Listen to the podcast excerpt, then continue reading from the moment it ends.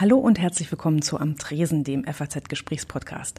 Ich bin Maria Wiesner, Gesellschaftsredakteurin bei Faznet und mein Gast ist heute der Regisseur Ilka Czatak. Der hat vor fünf Jahren ungefähr den Studenten-Oscar gewonnen und ist momentan mit einem neuen Film bei uns in den deutschen Kinos zu sehen. Der heißt Es gilt das gesprochene Wort.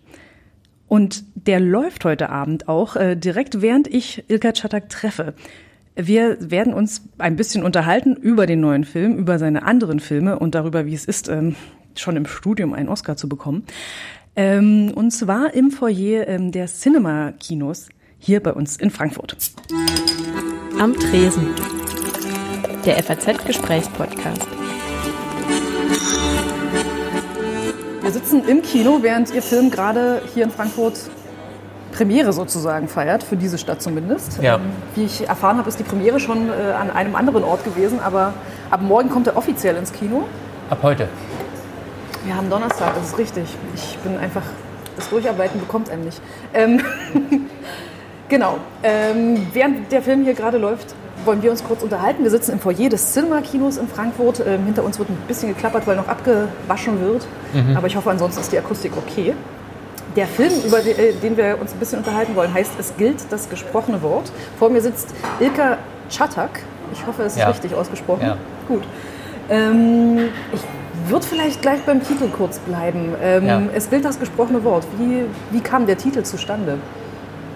Ähm, naja, wir hatten einen Arbeitstitel, der hieß Business. Und ähm, das war ein Kunstwort aus Beziehung und Business. Und ähm, das beschrieb dieses, diese, diese Verhältnisse, die diese Männer mit den Frauen eingehen, eigentlich relativ schön. Aber es war ein Titel, den keiner von uns, also den, den die Menschen nicht kannten und auch nicht wiss, wussten, wie sie ihn aussprechen sollen, wie man das liest und so weiter. Daraufhin gab es halt lange Diskussionen, wie dieser Film dann heißen soll. Und ähm, mir war es wichtig, einen Film zu machen, also äh, den Film so zu nennen, dass der irgendwie dem Sprachkontext noch gerecht wird, in dem das Ganze ja, also Sprache ist ja ein sehr zentrales Thema. Und ähm, genau, und es, es, es ist insofern ein Titel geworden, der, also ja, also mir war es wichtig, dass dieser Titel irgendwas mit Sprache und mit Wörtern zu tun hat. Und ähm, er, er wirkt erstmal ein bisschen spröde, vielleicht. Ähm, aber ich finde, er hat was Schönes, Archaisches. Es- Und, ähm, und das korreliert ganz gut mit der Geschichte. Die Geschichte ist, ähm, spielt zwischen einem türkischen Touristenort und Hamburg. Ähm, wir haben zum einen eine, eine deutsche Pilotin, die dort in der Türkei ähm, Urlaub macht, sozusagen einen Animateur kennenlernt und ähm, beschließt, ihm zu einer deutschen Aufenthaltsgenehmigung und später zu einem Pass zu verhelfen, äh, indem sie ihn heiratet. Ähm, wie sind Sie auf den Stoff gekommen? Na, meine Großmutter hatte eine Pension in dem Ort, wo ich meine Sommer habe verbringen dürfen, die ersten 18, 20 Jahre meines Lebens. Und wir haben in dieser Pension Mitarbeiter gehabt, die sich in ähnlichen Konstellationen eingefunden haben, wie Baran und Marion. Und ich habe das einfach sehr, sehr nah beobachtet, beobachten dürfen. Und, ähm, und irgendwann kam die Idee halt auf, eine Geschichte ähm, darauf basierend zu schreiben. Und dann ist uns aber bei den ersten Entwürfen relativ schnell klar geworden, dass, dass man ähm, eine solche Geschichte, dass, die, dass, dass, dass, dass, dass es viele, viele Klischeefallen gibt, in die man da tappen kann. Und wir haben nach Wegen gesucht, diese, die, die Realität zu, ähm, ja, erstmal zu abstrahieren und dann irgendwie auch interessant zu gestalten. Also wir wollten keine naive Person erzählen, keine naive Frau, die in Deutschland keinen abkriegt und nach, in die Türkei fährt, um dort ähm, sich ein Souvenir mitzunehmen. Sondern wir dachten irgendwie, nee, das darf irgendwie, weil diese, diese Verhältnisse gibt es und da sind die Frauen oft Opfer von den Männern, die ihnen die Liebe vorgaukeln und so weiter. Und wir haben gesagt, nein, wir wollen eigentlich eine Täterin erzählen. Wir wollen jemanden erzählen, der, ähm, der anders tickt. Und so kam das. Generell sind die Frauen, die, die gezeigt werden, es wird ja nicht nur Marion gezeigt, sondern Baran wird eigentlich eingeführt in diesem ganzen Kontext, in dem er arbeiten muss, sich irgendwie durchschlagen muss und sein Geld verdienen. Ähm, da sind immer wieder Frauen dabei, die eigentlich ihn missbrauchen, mehr oder weniger. Also was, was, eine, sehr, was eine sehr offensive Sexualität ist, die da, die da gezeigt wird von Frauen, die gar nicht so attraktiv sind, dass man sich vorstellen könnte, dass dieser junge Mann überhaupt mit denen schlafen möchte. Ja, die Beweggründe, warum Menschen miteinander schlafen, sind ja vielfältig. Korrekt. Oder? Aber hier ist es ja schon klar Geld motiviert bei ihm. Klar. Es, ist, es hat mit, mit, mit seinen wirtschaftlichen Umständen zu tun. Mhm. Ähm, kein Opfer zu erzählen. Ich, ich, Sie haben vorhin schon gesagt, der Film ist ein bisschen, der Titel ist ein bisschen spröd. Ich finde auch die Figur der Marion hat so eine, so eine sehr deutsche Sprödheit sozusagen, die, die sie mitbringt, auf eine gute Art und Weise. Also sie ist, sie ist so eine sehr, sehr selbstbewusste, sehr starke Frau eigentlich. Ja. Die, ähm, die aus, aus welchen Gründen eigentlich diese Scheinehe eingeht. Was, äh, weil ich, ich habe in einigen Kritiken gelesen, dass es so Gutmenschentum ist. Ich finde es gar nicht so gutmenschlich. Ich, ich, für mich war es eher ein Experiment. Also wir haben ja ganz bewusst diese Entscheidung als Geheimnis erzählt, als ihr Geheimnis. Und dabei auch uns den mündigen Zuschauer vorgestellt. Und wenn man, wenn man genau hinguckt, findet man mehr als einen Grund. Und man findet viele, viele, viele Gründe, warum sie das macht. Die haben sowohl mit ihm zu tun, aber die haben auch viel mit ihr selbst zu tun. Und ich würde sogar behaupten, die haben mehr mit ihr selbst zu tun als mit ihm. Also ich glaube, sie tut eher sich einen Gefallen als wirklich ihm. Wenn wir über Scheinehe reden, gibt es wie sind Sie darauf gekommen, das, das als Konzept oder das als Ausgangspunkt zu nehmen für die, für die ganze Beziehung? Wie gesagt, das waren, das waren diese Beobachtungen, die ich im, im Ort machen durfte. Und ähm, wir hatten zum Beispiel einen Koch, der hat sich, ähm, an der Pension hatten wir einen Koch, der hat sich, ähm, der hat sich eine, eine Frau zur Freundin gemacht und später zur Frau und ist nach Deutschland gekommen, hat seinen Aufenthalt nach drei Jahren bekommen und dann gab es eine Scheidung.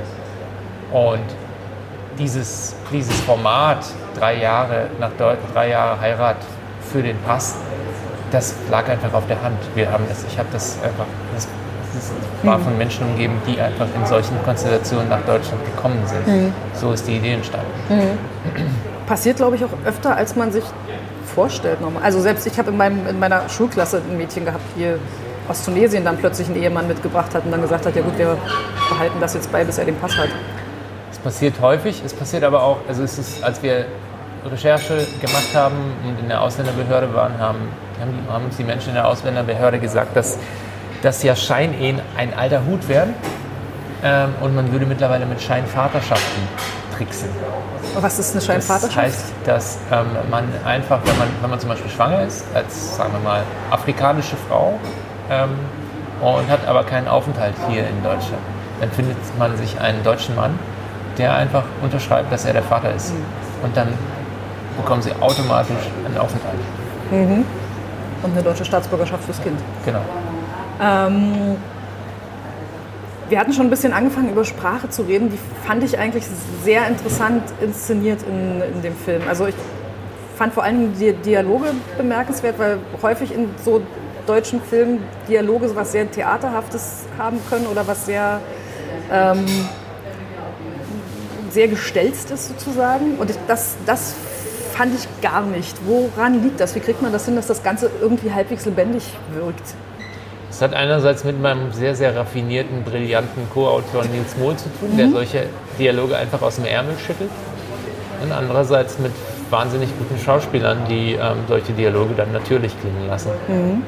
Als da wären ähm, Anne Ratte-Polle, ähm, die die Marion spielt und die die wirklich mit so einer so einer Form, wie ich die sonst bei Sandra Hüller sehe, normalerweise im, im deutschen Film. Also wirklich mit dieser, mit dieser spröden Energie, die sie da hat. Ähm, und auch wirklich diese Dialoge so, so runter erzählt. Ähm, ähm, sehr, sehr, sehr, sehr toll. Ähm,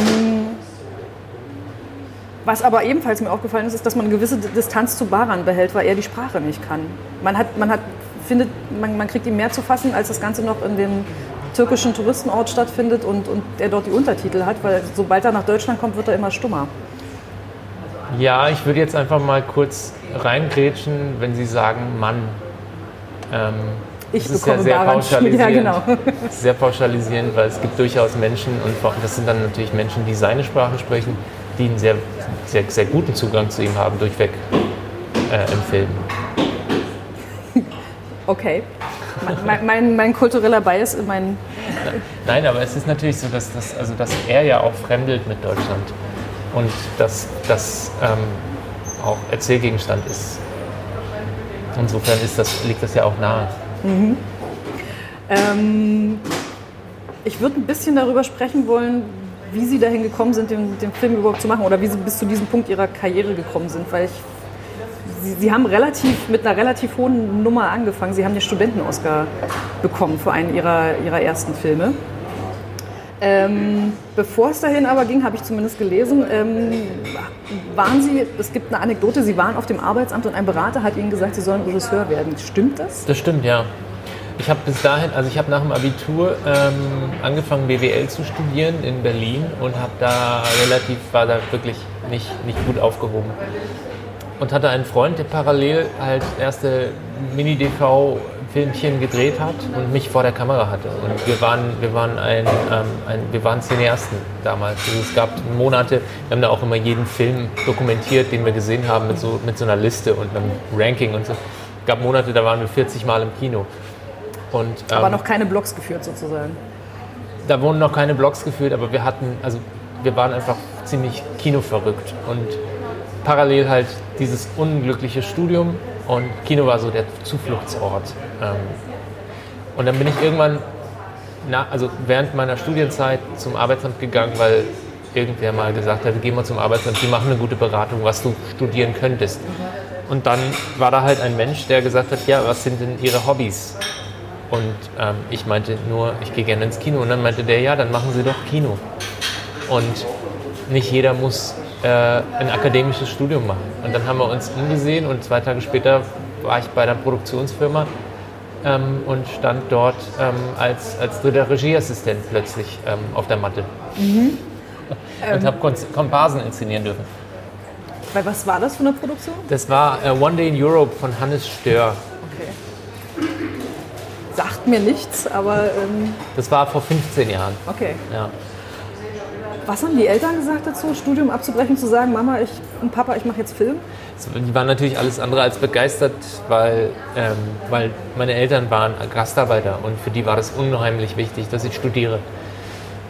Und ähm, als ich dann gesagt habe, ich schmeiße jetzt mein Studium hin und ähm, bin beim Film, kam die Frage, okay, was machst du denn da? Und wer beim Film mal gearbeitet hat, weiß, dass die, die Leute, die, also wenn man anfängt, dann kocht man erstmal Kaffee oder isst ähm, Kopiermaus oder bereitet Frühstück vor oder blockt oder, ne? Und da habe ich gesagt, ja, ich ähm, schleppe Kabel. Und das war natürlich, das war natürlich ein Kampf.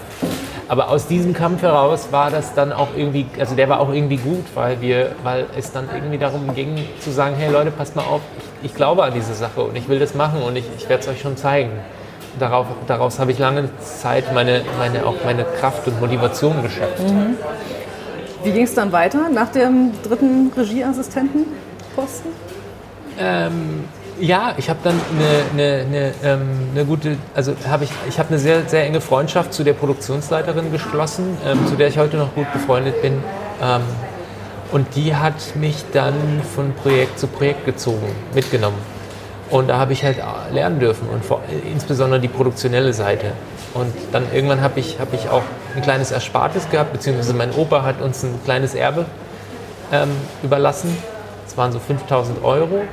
Und mit denen habe ich dann meinen ersten eigenen Kurzfilm gedreht mhm. und direkt in den Sand gesetzt. Das war die beste Schule. Was, was ist dabei in Sand gesetzt worden? Das war einfach, das, ich habe einfach, wir dachten einfach, ja, hey, ein guter Film entsteht, indem man eine Filmkamera hat, ein 16 mm Material hat, 40 Mann ans Set äh, kart und irgendwie sich eine Gaudi macht. Aber das ist natürlich alles andere als, als mhm. das. Und ähm, falsche, die, die Novel Vague hat falsche Vorstellungen vom Film einvermittelt. Vermutlich. Nein, es war einfach, wir waren einfach total, wir waren einfach, wir wussten ja gar nichts über diesen Beruf.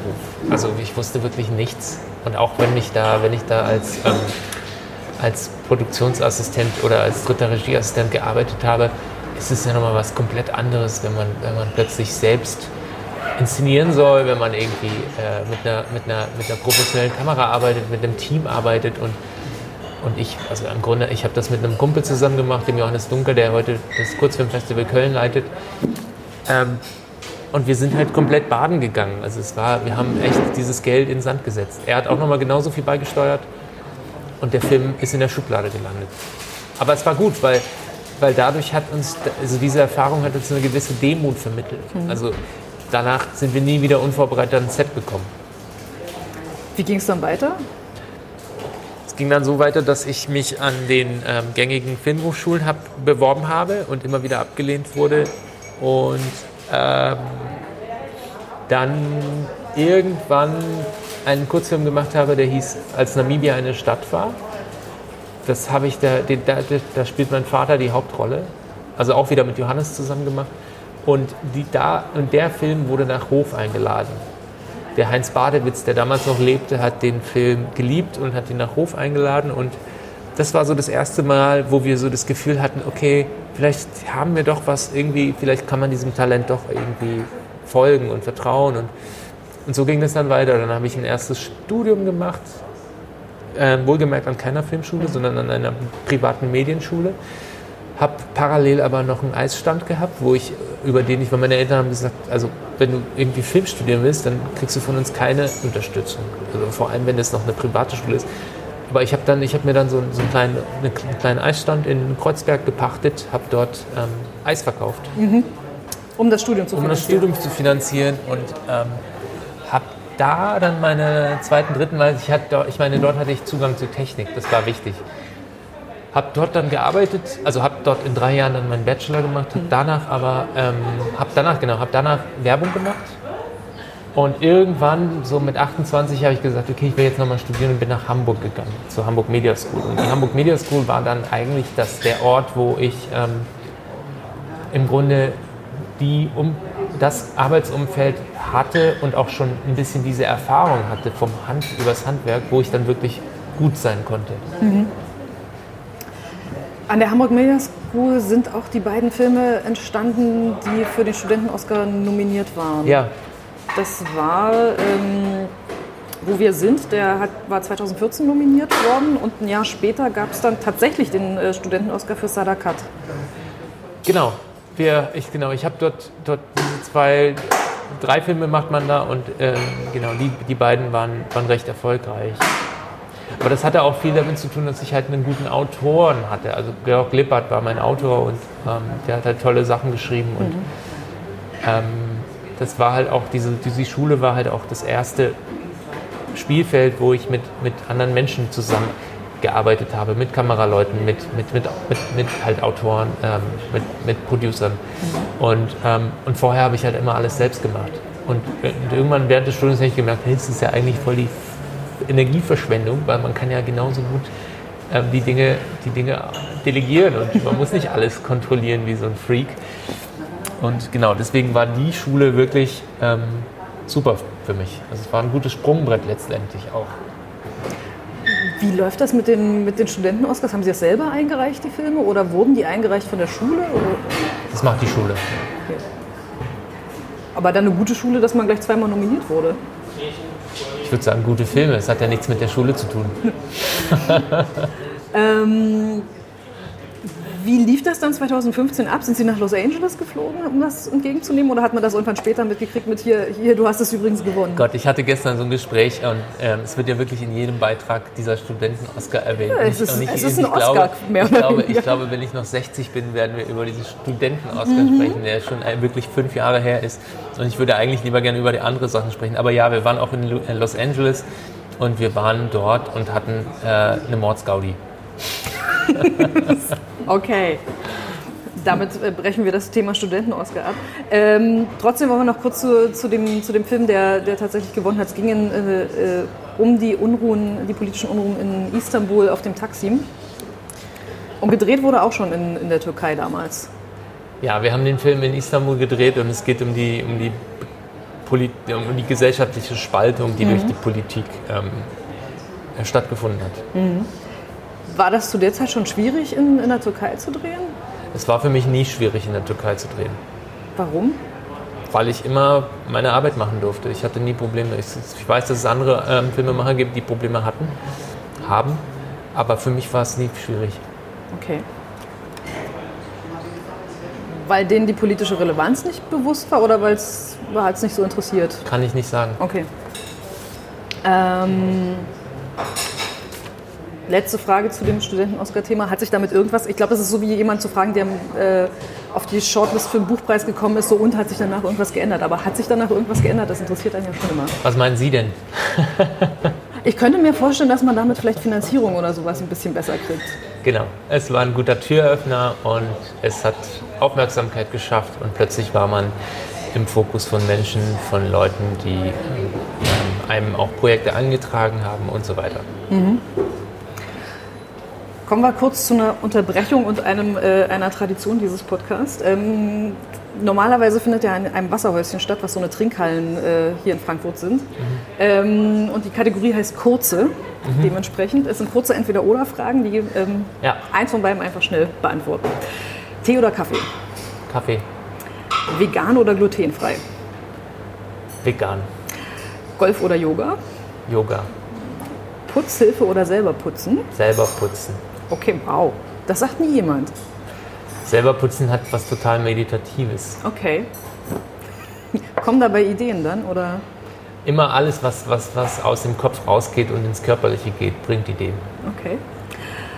Lesen lieber auf Papier oder als E-Reader? Papier natürlich. Bitte Sie. ähm, wir von der Zeitung erwarten nichts anderes als Antwort. Ähm, snoosen oder sofort aufstehen? Sofort aufstehen. Ähm, lieber mehr Geld oder lieber mehr Freizeit? Freizeit. Netflix oder Amazon? Weder noch. Kino. Kino, sehr gut. Ähm, Instagram oder Facebook? Oh, bitte. Das ist doch der gleiche Laden.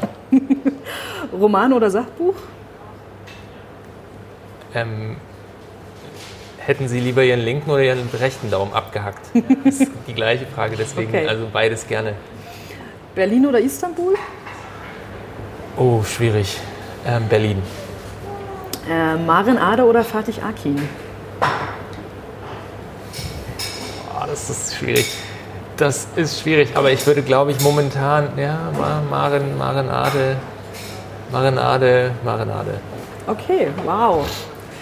Äh, erstaunt, weil Fatih Akin sonst immer als ihr Idol. Fatih ist natürlich ein toller, toller Typ und ich, aber es ist natürlich, man muss sich, ich versuche mich natürlich, das ist der, der, der, es ist ja ein Vorbild, man muss sich ja von seinen Vorbildern frei, frei schwimmen und das, ich, ich meine, irgendwie, ist der, der, der Kerl ist, ist, ist bewundernswert und ich, ich, ich, liebe ihn und das ist wirklich, das, der macht wahnsinnige Sachen und ähm, aber trotzdem ist es, ist es dann doch irgendwie schon alles auch an mir dran und einfach dieses, irgendwie fühle ich mich so, so nah zu dem, sodass Maren Ade vielleicht diejenige ist, die, von, der ich, von der ich das Gefühl habe, dass ich da mir ähm, nochmal, dass es nochmal ein anderer Horizont ist. Mhm. Lieblingsfilme von jeweils dem, der, der Regisseur? Auf der anderen Seite, Fatih Akin. Mhm. Und Toni Erdmann war schon einfach ja. Geschichte. Legende. Ich saß damals in Cannes in der, in der Filmvorführung. Ich auch. War, ja. Da saß ich auch. Und es waren Standing Ovations und man hat einfach. Ne, Mittendrin im Film, bei ja. Szenen im Film. Ja. Das passiert normalerweise auch nie. Und das war, ich hatte wahnsinnige Angst, weil deutsche Beiträge sind normalerweise, vor allen Dingen, wenn sie als Komödie angekündigt sind, so: oh Gott, oh Gott, oh Gott, mal gucken, was da kommt. Und ob irgendjemand den Humor versteht, weil wir ja immer als furchtbar humorlos verschrieben sind ähm, beim internationalen Publikum. Aber nee, nee, und ich meine, dieser Film ist natürlich insofern auch ein, ein, eine, eine, eine, etwas, etwas Großartiges gewesen, weil er sowohl kann Oscar und Kinozuschauer, also es war, es war ein Film, der alles vereint hat. Und diese Filme sind so besonders, das ist so, das ist, gibt so selten. Und deswegen ist es schon ja, toll. Ähm, Sie haben vor kurzem mal gesagt, das ist, spielt vielleicht auch mit dem, mit dem Freischwimmen von Fatih Akin mit rein, ähm, dass Sie nicht in die Schublade des Regisseurs mit Migrationshintergrund geschoben werden wollen oder gesteckt werden wollen. Ja, diese, diese, diese Angst hat man immer. Ne? Die, also ich habe natürlich nach dem Studenten-Oscar ähm, viele so Stoffe bekommen, die halt mit so mit dem Migrationsthema Hintergrund ähm, behaftet waren. Und dann dachte ich mir so, nee, irgendwie will ich was anderes machen. Ich will, will mit meinem, vor allem mit meinem Debüt will ich was machen, was nichts mit, mit, mit, mit Türken zu tun hat. und, ähm, und da habe ich dann, und das war dann wirklich eine, eine, und dann kam halt dieses Buch, es war einmal ein Indianerland, was, was völlig durchgeknallt war. Und ich dachte so, fuck it, ey, ich mache jetzt diesen Film, weil der ist irgendwie, das darfst du bei deinem Debüt mal machen. Und dann mache ich einfach mein, mein, mein ähm, mein, durchgeknallten, mein durchgeknalltes Debüt und mir ist es dann auch ziemlich egal, wie der, wie der rezipiert wird und ähm, habe dann wirklich das Glück gehabt, diesen Film machen zu dürfen. Aber wie schwierig ist es, sich von so einem Stempel, den man einmal hat, frei zu schwimmen? Das ist so schwierig wie zu sagen Nein. Aber ich habe beispielsweise ähm, vor ein paar Jahren auf der Berlinale von Tom Tückwer äh, eine äh, Podiumsdiskussion gehört, wo er gesagt hat, ja, nach Lola Rent hat er halt die ganze Zeit lang Skripte bekommen, die alle eins gemeinsam hatten. Irgendwo lief eine Frau da drin und alle dachten, Mensch, das ist doch der, der da, da rennt die Frau so gut. Hier, ja. gebt dem das Skript. Ja. ja, ich meine, man, klar, man kriegt, man kriegt Stoffe, die dann... Ähm wo die Leute dann sagen, ah, guck mal, der hat sowas gemacht, der kann doch bestimmt auch sowas. Und ähm, und oft sind es dann Ähnlichkeiten zu dem Stoff, den man schon gemacht hat. Aber wie gesagt, es, ist, es geht darum, dann wirklich zu sagen, okay, nein, mhm. ich mache lieber was, ich möchte nicht oder ich danke. Also, und dieses Nein sagen ist auch wirklich ein ganz elementarer Bestandteil unserer Arbeit. Also wer das nicht kann, weil, verstehen Sie, es, ist, es hat genauso die Filme, die man macht, oder Entschuldigung, die Filme, die, die man nicht macht, sind genauso wichtig wie, wie die Filme, die man macht. Mhm. Weil im Zweifel blockieren Filme, die nicht gut sind, einen guten Film. Mhm. Und deswegen ist es wichtig zu gucken, was mache ich nicht und was mache ich. Wie kriegt man die Unabhängigkeit hin, das sagen zu können? Weiß ich nicht. Ich habe da keine Ahnung. Ich glaube, es hat damit zu tun, wie gefragt man ist natürlich einerseits. Und hat, aber das bestimmt man ja nicht selbst. Es hat immer, wobei man bestimmt es über die eigene Arbeit. Wenn sie gut ist, dann, dann kommen die Leute zu einem. Aber ähm, es hat, glaube ich, einfach, ja, es hat wenig mit einem selbst zu tun. Man muss dann einfach hoffen, dass, dass man auch gefragt ist irgendwie. Mhm. Aber es ist ja auch eine finanzielle Frage, oder? Dass man, dass man irgendwie das, man braucht ja irgendwie das Geld, um das zusammenzukriegen, wenn man jetzt Nein zu drei großen Projekten gesagt hat, weil. Also, ich glaube, wenn man diesen Beruf ausübt, sollte man, darf man keine existenziellen Ängste haben. Mhm. Das ist etwas, was auch John Cassavetes vor, vor Jahren mal gesagt hat. Wer diesen Beruf macht, darf keine existenziellen Ängste haben. Und ich habe diesen Beruf nie gemacht, um Geld zu verdienen. Mir, war schon, mir haben alle gesagt, vor allem meine, meine Eltern, natürlich allen voran, dass das, eine, dass das eine, eine, Arbeit ist, die im Zweifel brotlos ist und die im Zweifel auch lange Durststrecken, finanzielle Durststrecken mit sich bringt. Aber das ist, das ist, das, deswegen mache ich das nicht. Und lieber ich weiß aber, es gibt Kollegen, die müssen das machen, weil sie Familie haben. Ich habe das Glück, keine Familie zu haben und ähm, keine Kinder versorgen zu müssen. Und ich kann bescheiden leben und dafür aber nur die Projekte machen, die mir wirklich Spaß machen und die ich machen möchte. Mhm. Und diese Freiheit, glaube ich, ist auch ganz, ganz wichtig, dass die, die sich zu bewahren, weil sie, weil, sie, weil sie im Zweifel wirklich über ähm, darüber entscheidet, wie glücklich man ist. Also ich komme einfach sehr schnell in Sinnkrisen, wenn ich merke, dass das, was ich mache, keinen kein Halt hat, mhm. kein, wo ich keinen Bezug dazu habe. Wie viel Angst hat man, wenn man vom Kino sitzt, dass irgendjemand rausläuft jetzt während der Vorstellung? Das ist furchtbar. Sogar jeder Mensch, der zu spät kommt, den möchte ich dann ähm, bitten, bitte, bitte nie, nie, nie wieder zu spät zu kommen, weil jetzt zum Beispiel bei unserem Film ist es auch ganz wichtig, die erste Szene mitzukriegen. Und ich habe gerade gesehen, dass da Leute zu spät kamen. Und die werden natürlich nichts vom Film, also die werden nicht, was heißt nichts, aber die werden den Film nicht in seiner vollen Bandbreite bekommen. Mhm. Und das ist wirklich schade. Und ich habe auch, es ist, es ist, ich klinge jetzt wie so ein, wie so ein, wie so ein, so ein pedantischer Cineasten-Nazi, aber es ist, ähm, es hat mich früher schon immer völlig wahnsinnig gemacht, wenn Menschen im Kino Popcorn gegessen haben. Oder wenn Menschen nach, nach, beim Abspann aufgestanden sind und gegangen sind. Und ich fand das immer als respektlos. Und mittlerweile geht's, aber es ist natürlich, wenn man, einen Film macht, wo die erste Szene so wichtig ist, dann ist es natürlich scheiße, wenn die Leute zu spät ins Kino kommen. Das darf nicht sein. Und der Film hat einfach mal 15 Minuten zu spät angefangen. Da denke ich mir, ey, was, was, was, was, was machst du hier? Ja. Dann will ich eigentlich die Tür zumachen und die Leute, den Leuten sagen, Entschuldigung, hier gibt es Geld zurück, aber kein Einlass mehr. Weil es ist natürlich auch die, die Aufmerksamkeit der anderen Zuschauer. Okay, ich höre jetzt auf. Nee, äh, völlig berechtigt. Das ist, äh, wollen Sie noch was trinken? Gerne so ein Wasser. Ich, äh Dürften wir noch so ein Sprudelwasser bekommen? Danke. Ähm, zwei lieber. Ich bin hier auch fast durch meine Flasche durch, die ist so, die ist so niedlich. Wobei das, ich weiß nicht, wie, wie viele Filme Sie in Cannes gesehen haben, wobei das da ja tatsächlich, wenn man als Kritiker da ist, muss man ja manchmal im, im, im Abspann schon wieder rausrennen, weil die nächste Vorstellung schon losgeht. Na klar, das ist ja was anderes. Das ist ja was anderes. Dankeschön. Dankeschön. Das ist ja was ganz anderes, ähm, als in seiner Freizeit einfach mal so ins Kino zu gehen. Andererseits, klar, es ist die Freizeit der Leute und die können sie sie- sich auch gestalten, wie sie möchten. Deswegen darf man jetzt auch nicht zu, zu ähm, streng sein. Ähm, aber wir reden ja von, äh, von, opti von, von einer optimalen Welt.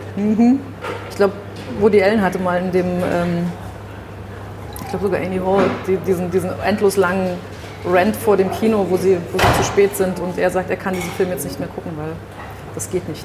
Ja. Man Ja. darf jetzt nicht rein. ja. Ähm, wenn Sie sagen, weg von der, wir waren weg von der Migrationshintergrundschublade, ähm, was sind denn Projekte, die Sie gerne noch machen würden oder wo Sie, wo Sie sagen, das wäre das, wär das Großartigste, wenn man, wenn man denjenigen kriegen könnte, um mit ihm zusammenzuarbeiten oder diejenige? Oh, das ist schwierig. Also das ist, mh, ich meine, das Großartigste sind immer Projekte, wo man das Gefühl hat, dass man, ähm, dass sie erzählt werden müssen und dass man irgendwie eine, eine, einen, einen Zugang hat, der, der, der auch diese Jahre überdauert, die so ein Projekt ähm, in Anspruch nimmt. Und ähm, es gibt so verschiedene, es gibt so vers- verschiedene Stoffe, wo ich, wo ich so denke, ja, das wäre irgendwie schön, wenn man darüber mal was erzählen würde. Oder wenn ich da, das Gefühl habe, dass da irgendwie ein Kern ge getroffen wird oder eine Frage verhandelt wird, die mich auch umtreibt. Aber das ist auch immer, das ist ja auch immer, man selbst ist ja kein statisches Wesen. Also ich, was mich heute umtreibt, ist in zwei Jahren, ähm, was kann, kann in zwei Jahren was ganz anderes sein. Deswegen, ähm, deswegen ist, ist sowas, es muss immer irgendwie in der Form von, ja, ähm, es muss mich irgendwie fesseln und das länger als irgendwie zwei Monate. Wie lange hat, das, hat der Film jetzt in der Entstehung gedauert? Wie Sehr lange. Das hat von der ersten Idee, die vor zehn Jahren war, zum fertigen Film ja, fast zehn Jahre gedauert. Okay. Drehbuchentwicklung hat konkret drei, Jahr, dreieinhalb Jahre gedauert. Also ich habe in der Zwischenzeit auch ein paar andere Sachen gemacht, aber das war zum Beispiel so ein Stoff, wo ich so wusste, okay, das ist eine gute Idee und ich möchte diese Idee einfach ähm, bespielen irgendwann mal. Und diese Idee hat sich gehalten bis, bis zuletzt. Und das war toll. Was war bei der Recherche so das Kurioseste, die kurioseste Geschichte, die einem über den Weg lief?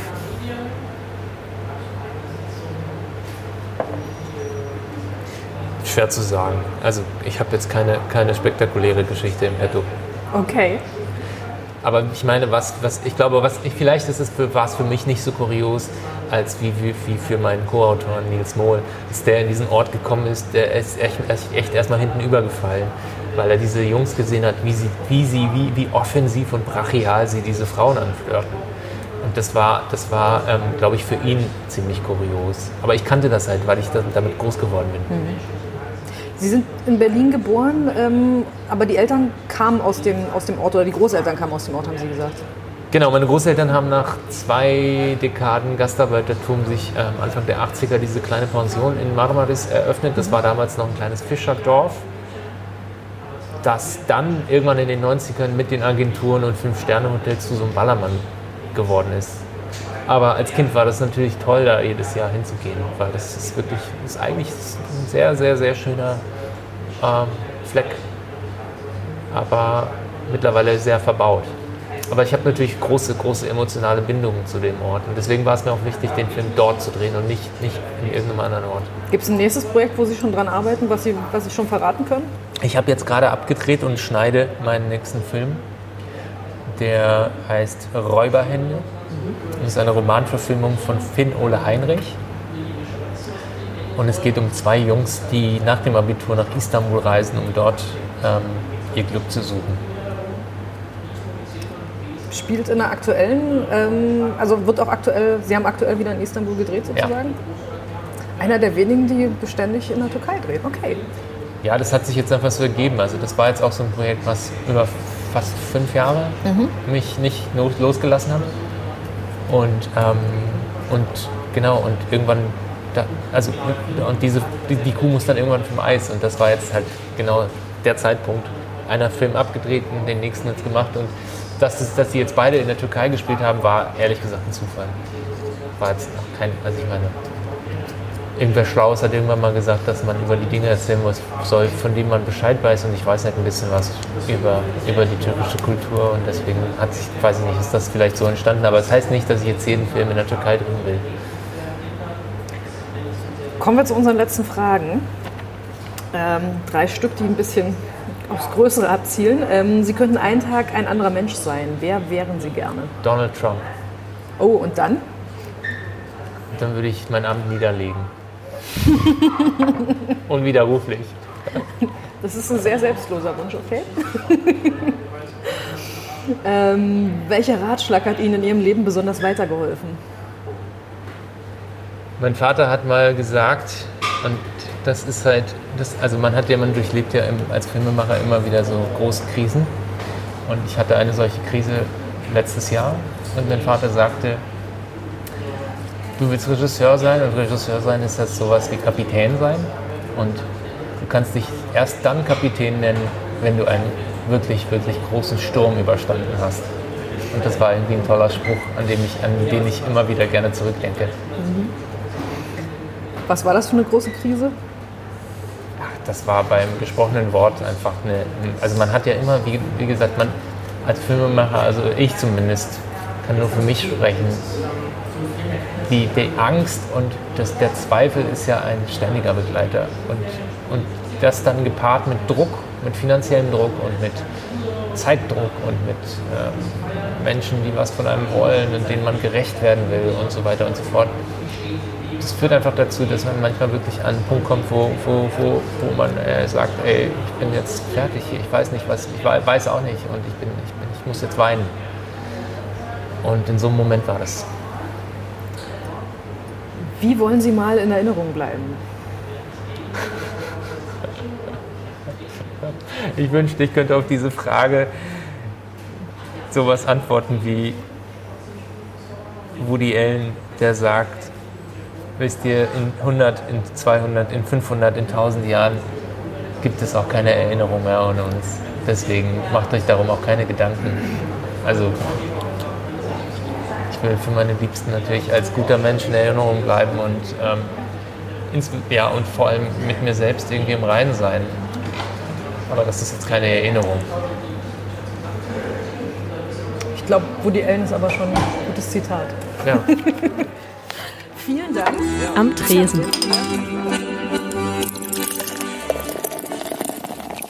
Das war am Tresen der FAZ-Gesprächspodcast.